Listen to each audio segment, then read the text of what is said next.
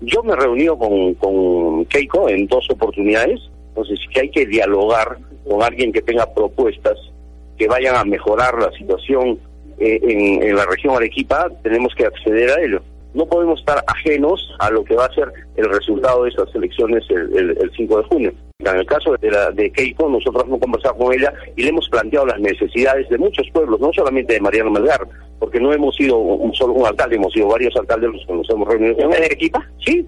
Bueno, yo digo lo que lo que ha pasado conmigo. Yo sí me he reunido con Keiko y me he reunido con, con la gente de PPK también.